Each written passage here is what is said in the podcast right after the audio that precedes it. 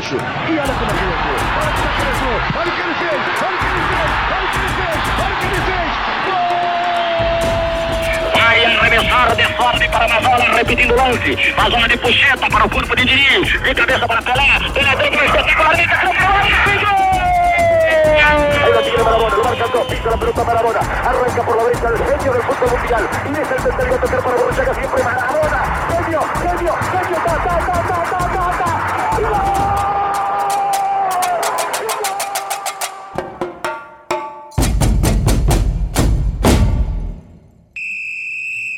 Está no ar mais um Esquenta Bancos, o podcast onde só a resenha é titular. Eu sou Alfredo Gomes e no programa de hoje a gente vai ter o retorno de, um, de uma velha conhecida, De um clássico. de um clássico. É, Todo mundo pede. exatamente, tá de volta o nosso quadro de quebra-galho, digamos assim, que é o, o queridíssimo Parada Técnica, né? Aquele programa que a gente faz quando não tem uma pauta específica para gravar e a gente pega tudo que aconteceu de mais quente no- nos últimos dias e comenta um pouco sobre, né, com a nossa visão, com as nossas características. Aquele momento pra dar uma respirada, tomar uma água, né? Exatamente. Antes de seguir com o jogo. E no programa de hoje, já que é a volta do Parada Técnica, é nada mais justo que a gente rediscutir alguns temas que já tratamos em outros programas, mas que carecem de um pouco de atualização, digamos assim, porque estão pegando fogo. Como, por exemplo, a cartoloquização da mídia esportiva, né? Tivemos declarações pra lá de polêmicas de ex-jogadores que agora são comentaristas. A gente tem- teve também muita confusão com envolvendo o VAR. Ambos os temas nós já temos programas, né? E vamos discutir o que mais surgir aí pela frente. Res- Resumindo, a gente discute, discute os problemas eles continuam lá, do mesmo jeito. Exatamente. e para conversar comigo sobre isso e muito mais, ele que já falou bastante, mas ainda não foi apresentado, meu amigo Daniel Correia, Dani Boy. Estou aqui pra falar, Alfredo Gomes. então, vamos falar aí, né? Já que todo mundo pode ser comentarista agora. Você, Dani Boy, que essa semana quase que soltou que um, um- um- que o VAR tinha que acabar. Vamos falar de nível técnico. Mas vamos discutir isso aí. Mas temos também a presença do nosso querido Daniel San, que eu tava até com saudade, fazia tempo que não gravava. Apesar do último programa estar junto com ele, fazia tempo na prática. É. Fala, meus amigos. É, eu acho que esse termo da cartoloquização, que saiu agora, vai ter que mudar para albertização. Que É já um podia po- ser netificação. aí, né? aí você forçou. você forçou. Agredir o ídolo do cidadão. né? Você andou por águas perigosas. Andou, né? É isso aí, vamos discutir esse pós-cartolouco na TV brasileira, né? Mas antes de irmos pra pauta, aqueles recadinhos de sempre. É, siga a gente aí nas redes sociais. Instagram e Twitter são esquentabancos underline. É, siga a gente também no, no seu agregador de podcast, no aplicativo de podcast que você usa. Pode ser no Spotify também, no Deezer, a gente tá lá, né? E fica aquele recado também pra você divulgar o programa, se você gostar, divulgue pra alguém que você gosta, alguém que gosta de futebol e você conhece, ou alguém que gosta de podcast também. Vamos desafiar os ouvintes? Não, não, Não, não. Acho, não. acho que não, não temos essa, esse nível ainda. É pra justamente subir o sarrafo, Alfredão. É, entendi. Mas enfim, se quiser desafiar, tá, tá em aberto aí. Eu desafio os ouvintes a compartilhar com cinco pessoas ou mais. Mas se eles não, não compartilharem, o que é que vai acontecer? Eles vão perder o desafio. É Então questão tá de honra, Alfredo. Então tá bom. Mas é isso aí, vamos pra pauta. Não tem pauta, né? Mas vamos lá.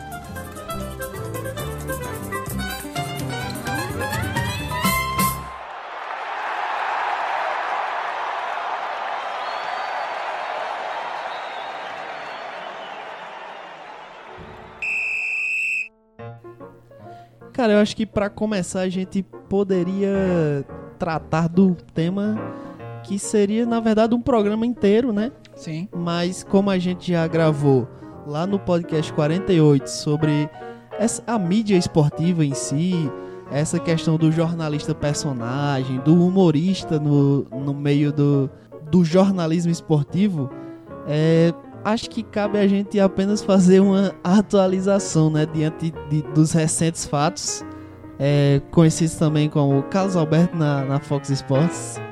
É, eu acho até que é um pouco diferente aquilo que a gente falou do que a gente tá retomando aqui, né? Hum. Porque lá atrás a gente falou no programa da cartoloquização era sobre o humor no futebol, né?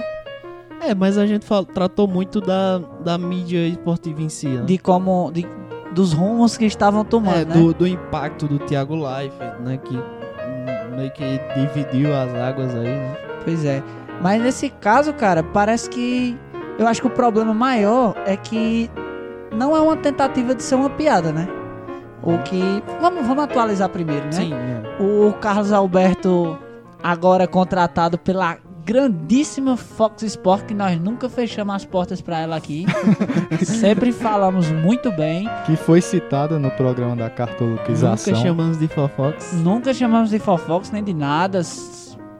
Canal de altíssima credibilidade. Contratou o Carlos Alberto, ex-jogador, um polêmico jogador. Sim. é, nas suas últimas aparições, um pouco fora de forma, mostrando a barriga. Verdade, no fazendo, Boa Vista o bicho tava gigante, né? fazendo piada, né, com a própria forma física. E aí ele foi fazer piada na televisão brasileira, né? Exato. é Só que sem ser no sentido de piada. Exato. Aí chegou já fazendo declarações muito pra chocar, assim, né? Que ninguém concorda, ninguém, ninguém vê muita lógica nelas, mas ele chegou falando, por exemplo, que o Gabigol deveria mudar de nome pra Gabi Quase Gol, alguma coisa assim, não foi? Foi. Isso começou a chamar a atenção, acho que pelo por esse ranço dele com o Gabigol, sabe? Que o Gabigol, artilheiro da temporada no futebol brasileiro, tá numa excelente fase. Mas o Carlos Alberto parece que tem algum receio, al- algo contra ele, que não consegue elogiá-lo. Tipo, todo, todo mundo falando da fase boa que o Gabigol vive, e o Carlos Alberto sempre tem um pé atrás assim, mas é algo sem muito fundamento, sabe? É, vamos, como você disse, não vamos chamar ele de, de, de Gabigol. Eu me recuso a chamar esse rapaz de Gabigol. Mas é, isso parece um pouco. é Que é, é que é assim, não, não, não posso afirmar. Igual o Carlos Alberto muitas vezes fala, eu afirmo tal coisa, não sei o quê. Mas parece que é muito só pra chamar a atenção, dar audiência, ter ibope, né? E dá certo, né? Ó a gente aqui emprestando a nossa grandíssima credibilidade pra tá falando desse rapaz. É.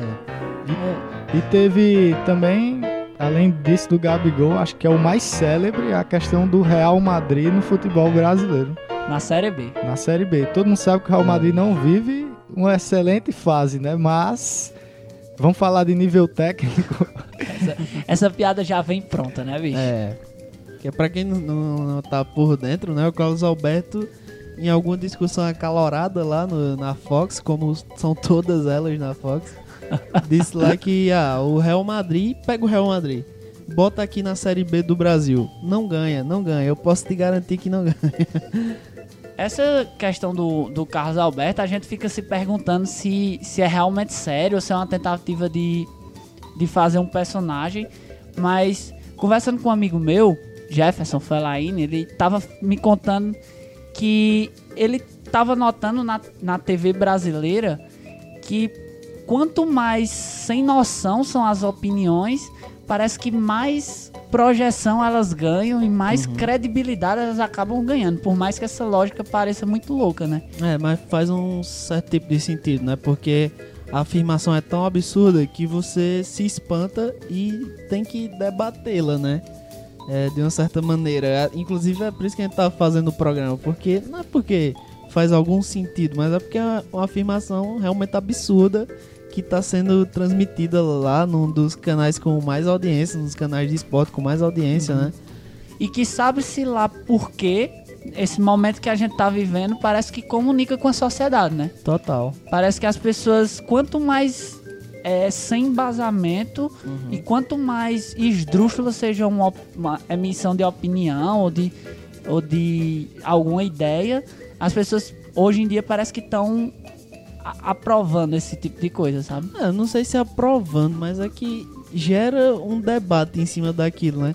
Eu acho que tu talvez esteja um pouco receioso de fazer essa comparação, mas lembra muito alguns casos do governo Bolsonaro, por exemplo. Sim, sim.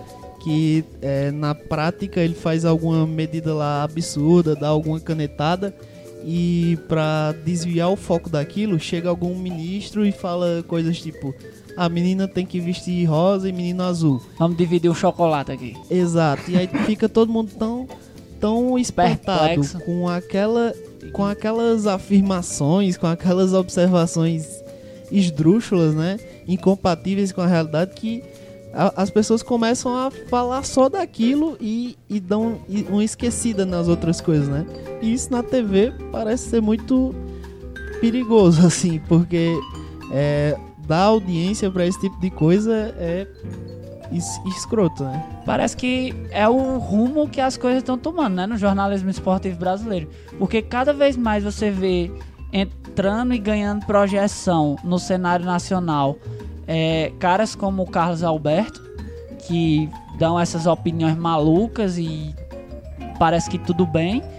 E os caras realmente sérios, eles estão ficando cada vez mais escanteados, sendo demitidos. Houve uma, de- uma demissão em massa, né, da, da ESPN. É, não dá, não dá pra não correlacionar, né, com os fatos com, com a demissão, com as demissões que aconteceram na ESPN, né? Vários jornalistas consagrados, podemos dizer assim, que compõem um dos programas mais clássicos da ESPN, que era o Linha de Passe, né? É o Arnaldo Ribeiro, Juca Kifuri, o Tirone e também o Rafael Oliveira. O Rafael Oliveira não fazia parte especificamente desse programa, mas também era um dos grandes jornalistas da, da ESPN, né? O João, o canalha, né?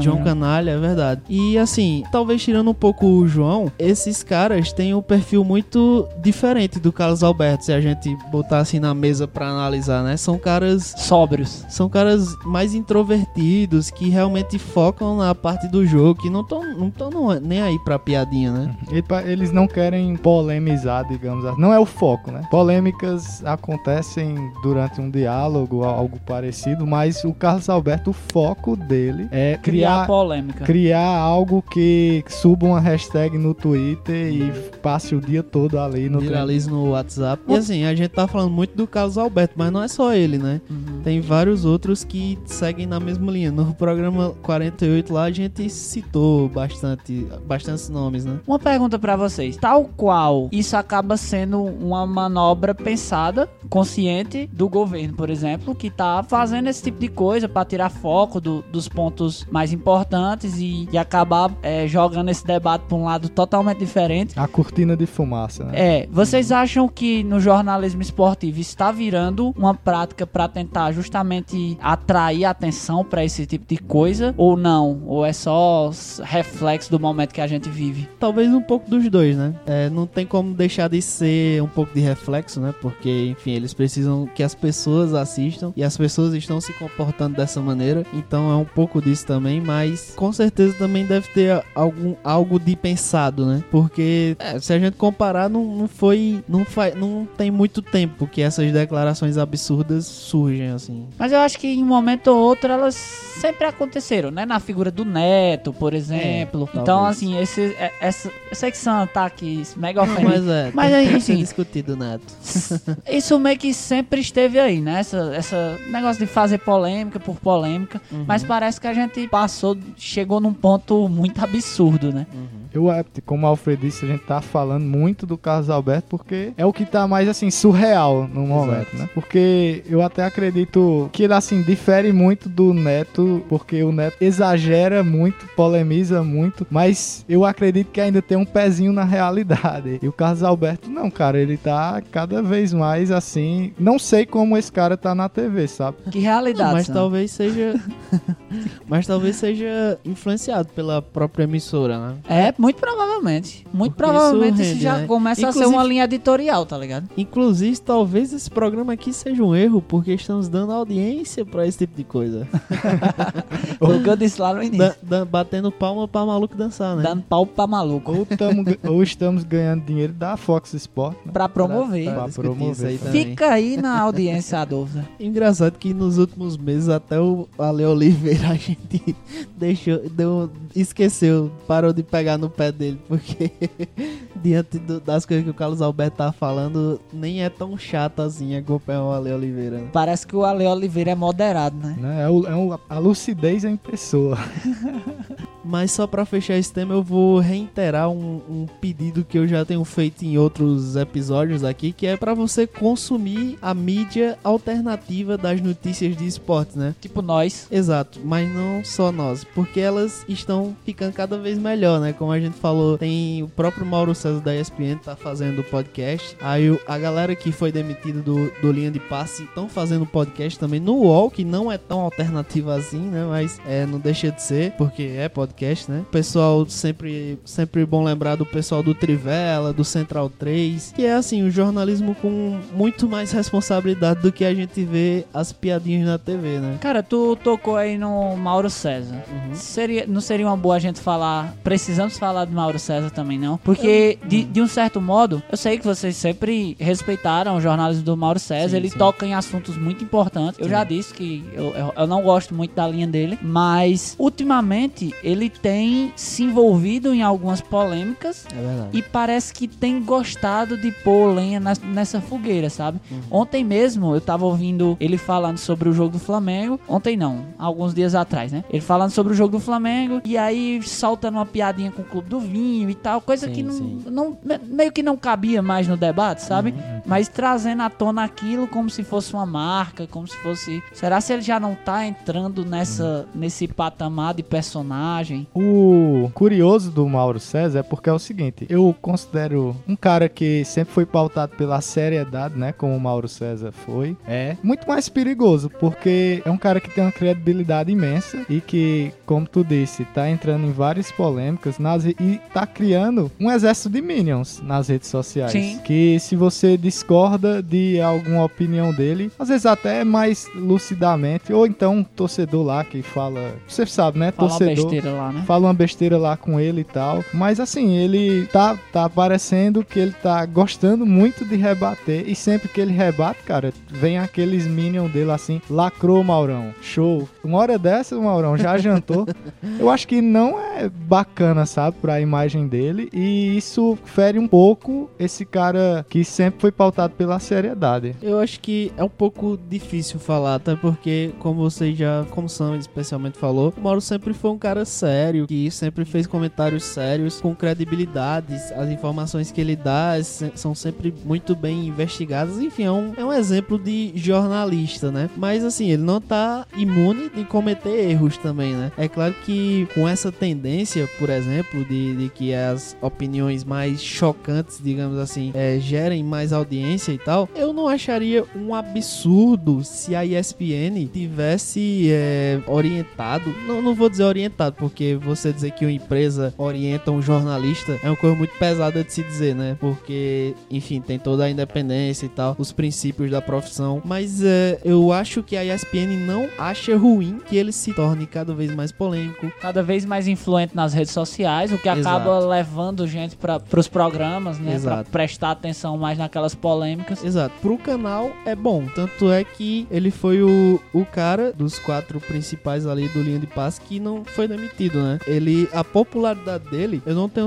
eu não tenho dúvida que surge, vem da credibilidade. Apesar de ser um cara mega ranzinza e tal, ele tem o seu carisma, né? Então tem, tem o seu lado carismático, né? Mas, enfim, não tá imune a erros, porém, não acho que é o caso ainda de, de ter se tornado um jornalista personagem. Uhum. Eu só queria dizer pra ele parar de falar do Abel, que eu acho que já tá bom, Já né? tá bom, né, cara? Passou já há bastante tempo. Sonha com o Abel esse homem. Mas acho que tá bom, já, já cagamos nossa regra aqui sobre o jornalismo, coisa que não nos diz respeito. Já que- não, Já que não somos, né? não somos jornalistas, somos apenas torcedores, como eu gosto sempre de relembrar aqui. É, Menos Iago, né? Que tá no caminho É do. verdade. Iago, inclusive, ele se absteve de participar desse programa porque ele não queria falar de colegas de profissão. Mas, mas a cultura pop já, mo- já mostrou pra gente que pra ser jornalista não precisa de diploma, né? Exato, é. Superman tá aí, né? Pois é, brincadeira, brincadeira. Não, mas realmente não precisa, né? Não, é uma profissão que não precisa de diploma, né? Claro se você tiver, tá faltando muito. Era bom até que muita gente fizesse. Mas é isso aí. E um tema que gerou muita repercussão também nesses últimos dias foi a questão do calendário da CBF, que saiu nessa semana, né? Dizendo que iria respeitar a data FIFA. Algumas semanas atrás já tinha gerado muita polêmica também, porque convocou alguns jogadores do Flamengo, do Grêmio também, né? Se não me engano, para jogos que, que aconteceram mais à frente e eles desfalcarão o- o- os seus clubes no, no Brasileirão, né? O próprio Daniel Alves vai desfalcar o São Paulo contra o É, Corinthians. nomes bem importantes. Mas essa semana a CBF lançou o calendário, como eu já tinha dito, e a manchete que trazia era que o Brasileirão iria parar nas datas FIFA, o calendário brasileiro iria respeitar a data FIFA. Que é algo que se espera desde o início dos tempos, né? Exato. Que parece até que é uma revolução, né? Mas seria só a normalidade das coisas. Pois é, Exato. Seria, por que que disse seria? Porque se você analisar, não precisa de muita análise não, se você der uma olhada nas datas, no- nas paradas pra data FIFA, você vê que é uma coisa completamente maquiada ali, né? Só pra parecer que a CBF é responsável e parou nas datas FIFA. Porque o que é que vai acontecer? O Brasil, a seleção brasileira vai jogar, por exemplo, na terça e na quinta-feira já vai ter Brasileirão normalmente as paradas para a data FIFA vão ser de um ou dois dias. Ou seja, só não vai ter jogo do Brasil no. No dia de jogos do Brasileirão. É, só não vai ter jogo do Brasileirão no dia do jogo do Brasil. Então, é basicamente o que já vem acontecendo, ou seja, não mudou nada, né? Se até os jornalistas estão fazendo palhaçada, imagina o- a CBF, né, bicho? Já tá. Não vai xingar jornalista, não. Isso aí le- lembra extrema imprensa. Danny Boy atacando a extrema imprensa. Isso daí! Sim, cara, essa questão do calendário, eu tava assistindo em algum programa esportivo, que eu não vou me lembrar qual pra dar o crédito, mas que os caras falavam que desde o tempo do Pelé, desde o tempo do João Saldanha, já, já se falava sobre calendário, sabe? Já se reclamava do calendário brasileiro é, em relação aos jogos da seleção e tal.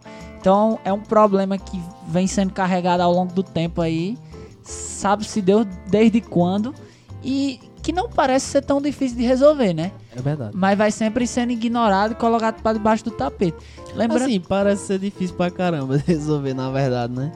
talvez pra com alguma parece. boa vontade daria Não, é, certo. com Porque certeza daria. nos outros campeonatos não, não- é possível? Nos Sim, campeonatos- Mas, por exemplo, eles, é, por exemplo, se a gente pegar um campeonato de fora, eles têm muitas mais divisões do que o Brasil, né? Não tem a questão do estadual tão forte. E aí volta aquela discussão, o estadual tem que acabar, tem que continuar, porque a gente sabe que o que aperta muito o calendário brasileiro é o estadual, Uhum. né? Sim. se o Brasileirão parasse nas datas FIFAs, é, ia ficar muito corrido pra, pra, Pra colocar os jogos, né? Exato. Então teria que começar bem antes, ou é, o, o campeonato estadual bem mais curto, né? Sim, sim. Então, É uma questão bem polêmica, assim, né? É, bem é, complexa, na não- verdade. de- deve, realmente não deve ser tão fácil de resolver. Aham. Mas assim, parece que o- a sensação que dá é de que não se dá devida atenção pra esse problema. Que atenção que esse é. problema merece, É, merecia, com né? certeza. Por exemplo, todos os treinadores reclamam de que ah, vão perder jogador na data FIFA. Mas um pouco mais pra trás, o, o- o- pou- poucos, poucos dias atrás, o Internacional iria perder o Guerreiro, que é o, talvez o principal jogador do time, numa, numa final de Copa do Brasil, porque a final da Copa do Brasil acontece numa data FIFA, cara. É absurdo, né? E lembrar também que a gente deve. Que eu vi muita gente culpando, por exemplo, o Tite. Exato. Eu Esse acho era, assim- um, era um ponto que eu ia tocar. Porque assim, o cara é treinador da seleção brasileira. Tem o seu cargo, que é muito importante, né? na- no futebol mundial. Exato. E tem que mostrar resultados. E ele tem que convocar quem tá em melhor momento. É isso que uma seleção deve fazer, sabe? É. Aí E- você. Foi mal, Alf. Aí você fala assim, é. Digamos que ele não convocasse Gabigol, não convocasse Rodrigo Caio, não convocasse Daniel Alves. Sim. Iam dizer o quê? Esses caras. O Daniel Alves mais pela confiança, né? Mas o Gabigol, o Rodrigo Caio, por exemplo, estão vivendo excelentes momentos né, no, no seu clube, o Flamengo, por exemplo. E não chama esses caras, muita gente ia dizer assim: Tite paneleiro, sempre chama os mesmos. É. Se E- fosse do Corinthians, chamava. Se fosse do Corinthians, chamava. e, e o cara convoca e também tem crítica no sentido de, ah, não tem cons- o Tite não tem consciência porque chamou o Gabigol e o Rodrigo Caio, sabe? Isso aí é uma coisa que eu ia falar, é, tava concluindo o raciocínio, no sentido de que Danny Boy falou que é uma reclamação muito antiga. E se a gente pegar as declarações dos técnicos, realmente a gente vê que ano após ano eles reclamam, porque realmente perdem os jogadores em momentos decisivos.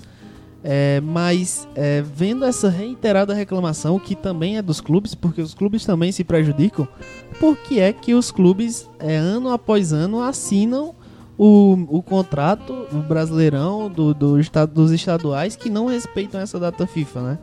Porque É. talvez não, não tenha outra saída, né, cara? É, a saída seria uma saída extremamente revolucionária, que- na questão deles se juntarem e, e se rebelarem contra a CBF, né? E Mas, fazer a primeira liga, exato. que não deu certo. Mas é difícil você ver. É até meio hipocrisia você ver os clubes reclamando. Porque. Ou porque eles são os reféns, mas não sei se é esse o caso também. Mas eles aceitam essas condições, né? Eu sei que definitivamente não tem que se reclamar com o Tite. O treinador da seleção tá lá pra selecionar os melhores e, como o Sam disse, se não selecionar os caras, ele vai ser acusado, Sim, vai sim. dizer que não, não tá levando os melhores, tá favorecendo A ou B. Então, nenhuma reclamação a Tite, né? E embora Tite já tenha reclamado, enquanto era técnico de clubes, de perder jogadores, o que é justo também. É, né? é uma reclamação não, justa. E Não impede a outra. me veio à cabeça, assim, só pra lembrar que não se conserta o calendário e vai ter mais uma competição que é só praticamente um pré-temporada, né? Que vai ter a Supercopa do Brasil, que é mais uma Ah. data no calendário da CBF, antes dos estaduais até, ou, che- ou seja, um jogo que vale título, mas num calendário que sempre vai ser apertado. assim. Vai ser top. Mas é, Sam chegou a falar aí pra isentar o Tite, assim. É, eu acho que foi muito notável a reclamação, principalmente dos flamenguistas, assim, porque o clube tá disputando o título do brasileiro, né? Sim. E esses desfalques que ele vai ter, vai ter, vai ter, além dos brasileiros, né? Do Rodrigo Caio e do Gabigol, se eu não me engano, Sim. tem o Arrascaeta também, né? Que foi convocado pro Uruguai. É, mas ele lesionou, então não, não vai entrar vai, nessa. vai pro Uruguai também. de certa forma, é compreensível que o torcedor fique indignado, mas não dá pra compreender que ele fique indignado contra o Tite, né? Porque eu vi muita gente falando, ah, tá convocando jogador do Flamengo pra. e Favorecer o convocou- Corinthians. é, não convocou ninguém do Corinthians, que é pro Corinthians ganhar os jogos enquanto o Flamengo estiver desfalcado e, e chegar no brasileiro e tal. Lem- Lembrando que, ah, não levou o Cássio, tipo, o Cássio vive uma péssima fase no Exato. momento. E outra, quando ele leva o jogador do Corinthians, o pessoal reclama. É, porque ele tá levando os dele, né? E, Aí leva do Flamengo, o pessoal tá reclamando. Alfa, eu queria, lembrei aqui também, é, queria falar da, sobre as seleções de base, né? O que tu acha? Tu que, um atleta do teu time que acredito que hoje é o melhor jogador que tá atuando no Vasco, que é o Thales. É, não, isso aí é, é outra. É uma discussão um pouco diferente, né? Porque Uhum. A seleção de base é, ela tem, é muito importante, tem toda a sua função e tal na criação dos jogadores, mas é um pouco difícil de engolir isso, porque um jogador como o Thales, por exemplo, acho que o Flamengo tem o Ran- Ranier, Renier. Renier também. Renier. O Santos também tá, tá sempre cheio desses garotos. São Paulo também, sempre tem os garotos, né? O Pois An- é. Anthony. caras que disputam, que são titulares nos seus clubes, muitas vezes, não é o caso do Ranier, mas o, o Thales Magno é titular há bastante tempo no brasileiro já, está sendo convocado para uma, uma disputa claramente abaixo do nível do, tec, do nível técnico da disputa que ele está atu- atualmente, Uhum. né? Que é o Brasileirão Série A, que tanto fisicamente quanto tecnicamente deve ser superior, né? Às competições de base. É interessante que isso meio que só virou um fato agora, né? Porque. Não. Tá, não, não, assim, no sentido de que antes era bem mais incomum. Isso virou um fator mais forte agora, corrigindo o que eu disse, né? Porque antes era muito raro que um jogador de base fosse tão importante para os clubes como eles são hoje. É, mas há algum tempo a gente já vem vendo isso aí, né? Não, eu acho que não, não tanto tempo assim, de, de por exemplo. pelo menos desde a época do, do Lucas no São Paulo, por exemplo, do próprio Neymar, que já era titular em 2010, já co- cogitavam convocar ele para a seleção principal e o cara tava em Sul-Americano sub-20, né? Uhum. É, mas, mas assim, é, hoje parece que vários times eles são compostos por caras Sim, sim. é, de base ali super importantes, né? E quando você tira, você desmonta completamente o time, né? Pra jogar umas competições que nem de longe são da Não mesma importância, né? É, pra- só pra jogar a comparação lá pro alto, né? Que eu vi isso. Ah, cadê. Mas assim, é um exagero, mas serve pra pensar. ca- Cadê que o Mbappé é convocado pro sub-20 da França? Tipo, o cara hoje é um dos melhores jogadores. O cara hoje é um dos melhores jogadores do mundo, não é? Mas ele tem idade pra estar jogando na seleção de base da França, Não, mas- né? Eu acho que se, se tivesse sendo convocado para a seleção principal, também não iria para a base. O, o Thales, o Renier. Porque o Vinícius Júnior, por exemplo, tem menos de 20, né? Ou não? Tem, menos de 20 Tem. anos. E, e não, e não tá, né? Mas, enfim, é muitas críticas aí à CBF. Vocês querem falar mais alguma coisa sobre Criticar a CBF é sempre válido, né, bicho? Exato. Mesmo que você esteja errado, você tá certo. E é, mais uma vez citando o Trivela aqui, que foi um dos poucos sites que teve coragem de dizer é, no seu título que a CBF mentiu, porque foi isso que a CBF realmente fez, né? De falar que ia mudar o calendário e na, na real ser a mesma coisa de todo ano. Só pra pegar a manchete, né? Iludiu, iludiu. Cara, e pra encerrar, vamos voltar pra um assunto que a gente já tratou lá no programa 30 e alguma coisa, já que a gente tava falando aí de torcedor indignado, torcedor reclamando nas redes sociais, vamos falar da utilização do VAR. O que é que vocês estão achando do- de como o VAR vem sendo utilizado na América do Sul e no Brasil, né? Cara, como sempre, né, eu vou trazer aquela comparação com a Premier League, que é onde eu tô vendo o VAR ser mais bem aplicado, né? Sim. Eles pegaram agora a tecnologia e já estão ensinando como é que faz. É, as decisões são tomadas em pouquíssimo tempo, com um alto nível de assertividade, né? Mas eu acho que aqui no futebol brasileiro, duas falhas estão sendo muito graves, digamos assim, com a utilização do VAR. Primeiro, é chover no molhado, né? O tempo de decisão, o tempo usado para tomar uma decisão no VAR no futebol brasileiro. Tá sendo um tempo muito absurdo que acho que não se, se a jogada precisava de tanto tempo para ser revisada, talvez ela não seja um erro um erro grave, né? Uhum. Porque o VAR tá lá para corrigir erros graves. E se você para uma jogada e passa duas horas discutindo aquela jogada, ela não seria um erro grave. Fica com a marcação de campo mesmo, provavelmente era algo interpretativo. E o outro ponto são os impedimentos.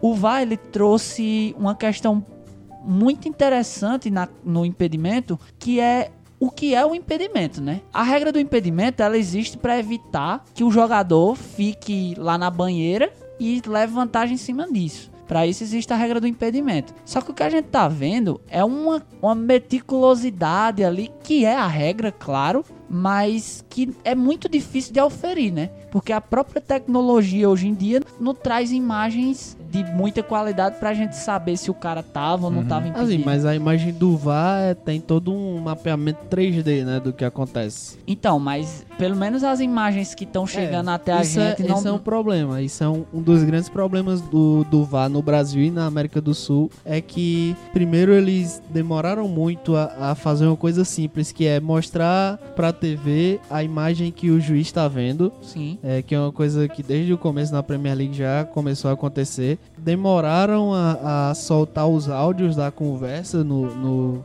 entre os árbitros. E agora eles também estão estão fazendo questão de deixar obscuro, parece, essa, principalmente esses lances de impedimento, porque teoricamente, pelo programa que os, que os árbitros possuem lá para analisar, daria para diferenciar, daria para criar linhas tracejadas que di diferenciariam bem a imagem, porque a gente quando tá vendo aqui uma coisa na, na televisão, né, tá tá em 2D, ou seja, uma coisa embora algo possa estar à frente, uhum. na imagem aqui em 2D, pode passar a impressão que está na mesma linha, né? Sim, sim. Só que com essa tecnologia e também com o apoio das linhas tra tracejadas, que a gente vê muito bem executado na Premier League. Muito bem executado. Que elas são tracejadas ao vivo e tal. Isso. E a gente vendo o que é que uhum. realmente está sendo usado de critério para mostrar. Exato. Aí com isso daria para realmente fazer um, um, uma linha de impedimento, uma marcação perfeita, de né? impedimento né? perfeita, né? Porque a mesma linha não existe, teoricamente.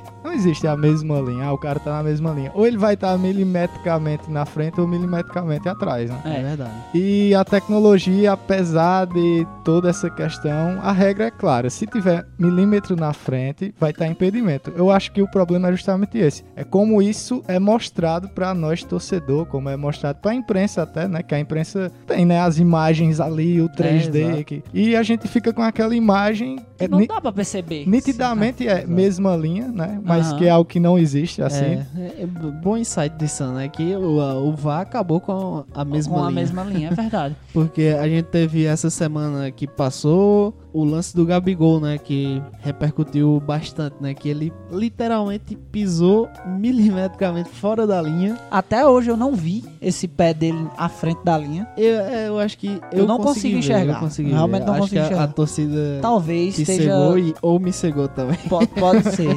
Talvez ele esteja na mesma linha e você vê o pé dele Exato. à frente e eu é. vejo o pé atrás. Gabigol de Schrödinger. Talvez seja. Ah, é. Talvez seja a única vez na história do futebol que tá existindo uma mesma linha, né? E a gente tá Não, mas, mas eu tenho a impressão que ele tá um pouquinho à frente. Agora, jamais seria marcado. Porque na prática seria a mesma linha, né? Então, assim, eu na, acho. Na linha imaginária seria a mesma. Eu acho, eu acho esse um ponto. É, eu já vi, novamente eu não vou saber acreditar, eu vejo muitos programas esportivos, então. Na Fox, né? Provavelmente. Não, não foi. É, eu já vi uma discussão, alguém sugerindo, acho até que foi o próprio Mauro César, sugerindo que houvesse uma mudança na regra do impedimento. Porque já que a gente tá com essa situação agora, é muito difícil dizer o que é que é a mesma linha, quem tá atrás. Então, a sugestão seria algo no sentido de um corpo na frente, mas eu acho que também causaria muito, né, causaria perto, né? outras uhum. outras subjetividades. O corpo de quem, né? É, mas o que é que vocês pensam sobre isso? Porque assim, eu fiz aquele, eu fiz esse, fui buscar lá atrás na regra do impedimento, porque pela o espírito da norma, né? O impedimento é para evitar que o cara leve uma vantagem. Cara, se o cara tá ali milimetricamente, a unha do pé dele tá passando da linha da bola, ele não tá levando vantagem nenhuma. Uhum. Então, assim, eu acho meio complicado esse tipo de marcação. E, e, ainda tem aquela questão, acho que foi até tu que trouxe uma vez, que na dúvida, pró-ataque. Pró-ataque, obviamente. Né? Mas isso não existe mais, né, com a tecnologia. Pois é, porque teoricamente a tecnologia vem para desfazer a dúvida, mas não é o que tá acontecendo. Né? Pelo menos para nós torcedores não tá desfazendo nenhuma dúvida. Pois é, eu vi muita é. gente dizer que esse lance foi impedido e muita gente dizendo que não. É, assim, se for para mudar a regra, eu acho que realmente fica uma coisa muito abstrata, muito, muito mais difícil, muito mais complicada do que já é. O que eu acho que deve acontecer é mais clareza na marcação e na divulgação das imagens de como eles chegaram àquela marcação. Porque, de certa forma, é uma coisa exata a ser oferida, né? Porque se pega impedimentos milimétricos, o programa é muito bom, não tem como errar. Não uhum. tem como errar, né? Então acho que pode ser uma saída, vai ficar muito chato, muito difícil, né? Porque todo lance vai ter que ser conferido, como já é, né? Só que todo lance vai ter que ser conferido com um cuidado extremo e tal, que eu acho até válido, né? Não sei vocês. Eu acho que o maior problema pra mim é essa demora do juiz, muitas vezes, de olhar o lance, né? Não, é, isso é um problema e também. passar muito tempo aqui ouvindo o que é que o VAR tá falando e também o impedimento, dentre as, as questões que o VAR avalia, é a mais objetiva. Uhum. Porque muitas É vezes, verdade, eu, eu concordo com Uhum, isso. É verdade. muitas vezes, cara, a gente vê o impedimento assim na hora e demora Demora. três né, minutos, três minutos, mas se é tão objetivo, se o cara passa a linha, tipo esse caso do Gabigol foi uma exceção. É. Uhum. No geral não é isso que Lembro acon- muito do, do o caso do Sterling que teve na Teve Premier a casa do League. Sterling também. Bem, bem perto disso também. Mas tem um outro ponto que, que ainda é relevante. É, nesse caso do Gabigol, ele tava a milímetros, né? De, de- se tava impedido, tava a milímetros. Vamos colocar que realmente tava. E se você puxa um microsegundo do momento do passe? Porque o, o que é o momento do passe, né? É quando a bola tá saindo do pé do cara. Talvez isso já tenha alterado nesse resultado final. É verdade. Então é algo que, que ainda tá muito nebuloso, tá ligado? Não, É verdade, não, não é fale que tem que analisar outra coisa, não. É. Por favor. Mas é muito complicado. Mas só pra. Já que a gente falou tão mal da Fox, tem uma. Dá uma colherzinha de chá no final. Teve uma, uma Pra ver se eles nos comentarista. contratam. não, não. Teve uma comentarista é, de arbitragem, no caso a Nadine, né, da Fox, que fez uma análise muito diferenciada, assim, bem longa, até quase 20 minutos, falando sobre esse lance do Gabigol. E ela é, colocando a ideia do, de que a linha de impedimento, a, a medição de quem está impedido ou não, ela deve sair da linha de fundo. Como se a linha de fundo fosse vindo ao encontro A dos régua, jogadores, né? A régua, é, fosse vindo ao encontro dos jogadores no momento do passe, né? E o computador, o, o software da, do, do VAR, né? Conseguiria identificar, pararia a linha no primeiro jogador que tocasse. Que no caso foi o Gabigol, né? Uhum. A linha vinha, vinha, vinha. Quando chegou no Gabigol, parou, né? Porque identificou ali o tal, o humano e tal, sei lá. Diferente imagem, não sei como é que funciona ao certo. E aí marcaram o impedimento. Ou seja, o VAR me parece uma ferramenta incrível, cara. É assim, muito boa. Sim, sim. Mas, obviamente, tem seus problemas. Muitos deles partem da transparência, eu acho, da, da arbitragem, das confederações. É, ninguém vai confiar em Comembol, por exemplo, né? Não tem como confiar e tal. Não tem credibilidade o suficiente. Por isso, eu acho que gera tanta discussão, assim. Pois é, cara, é, eu tenho minhas críticas ao VAR e à utilização dele, mas eu acho que no, no geral, pra mim o VAR é algo muito positivo no futebol. Tem gente criticando, morte ao VAR, não sei o que. Meu pai mesmo é muito crítico ao VAR. Mas eu acho que é algo muito positivo. Veio pra desfazer muitas, muitas situações injustas. Agora tem que aprender a ser usado, né? Tem que aprender a ser usado da melhor forma possível. Mas o que é que tu acha, Sam? O VAR vai matar o futebol? Não, a pergunta que a gente fez no outro programa. Não, cara, não vai matar, mas tá deixando um pouco mais chato. Mas Tá, muito. Cara, sabe uma coisa que é bem diferente? Agora, quando seu time faz um gol, bicho. A apreensão é não- muito grande. Você não sabe se comemora e tal. Meio que dá uma, uma matada na comemoração, né? Não, É, isso é realmente estranho. e Você eu- não sabe porque o Corinthians sempre. Pare com isso, para com- Tipo, lance Inclusive, inclusive, denúncia. No último Vasco e Corinthians, Corinthians e Vasco. milimétrico. O impedimento do gol do Vasco, a linha do VAR parou, começou a contar no, no braço do Wesley. Todo mundo sabe que braço não conta pra fazer Foi- gol. foi aqui, Corinthians Começou beneficiado. a contar aqui, eu tô apontando pro ombro. No- É, Você tá vendo aí no nosso aparelho de imagens? Só apontando para o ombro. É, cara, e tipo, lances bestas, tipo assim, a, a- aquele gol que o Manuel, por exemplo, fez uma falta no, no Fernando Miguel e demorou uma eternidade É verdade. pra ver que foi uma falta clara, assim. Eu comemorei o gol porque, ah, é tudo louco mesmo, vai que eles.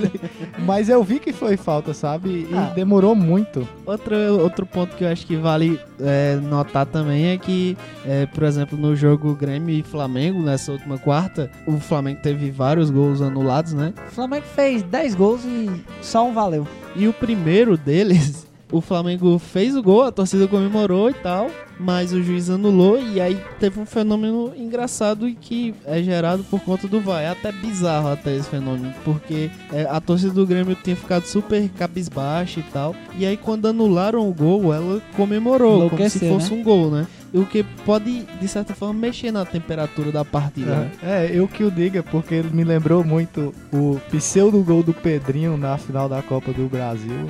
Que eu comecei a chorar, me joguei, me joguei no chão, um golaço e tinha acontecido a porra de uma falta que eu não tava nem prestando atenção. E tipo, porra, aquilo ali foi um banho de água fria. Imagina quem tá ali no estádio, sabe, cara? Cara, só um registro desse gol. Esse gol foi anulado porque o Gabigol empurrou o Kahneman, né? Foi, foi bem clara a falta. E depois que ele foi anulado, o Gabigol fez sinal de positivo pro juiz. Assim, já era claro mesmo, Sim. mas é, eu acho, acho digno de nota. Quando o cara, em vez de ficar fazendo pressão e tal, ele aprovou a decisão já. Aprovou de um certo modo. Ele ficou ali dizendo que o Kahneman puxou também, mas, mas meio que acusou que realmente fez a falta. É algo muito raro, né, no futebol. Pois é, meus amigos, são as mudanças aí que estão vindo com o tempo no futebol, né? E a gente tem que se adaptar, né? É, mas é isso aí, eu acho que por hoje é só, né? Nesse programa que é um, um amálgama de, de temas que vem rolando aí nos últimos dias. De polêmicas. Exato. Justamente Nesse pra- parada técnica sem pau nenhum. Espero que tenha ficado bom. O que mais? Algum recado? Não. Ficou, né? Vamos falar de nível técnico? A nível técnico. Mas é isso aí, até semana que vem. Valeu. Valeu, valeu, Valeu, valeu, valeu, valeu. valeu.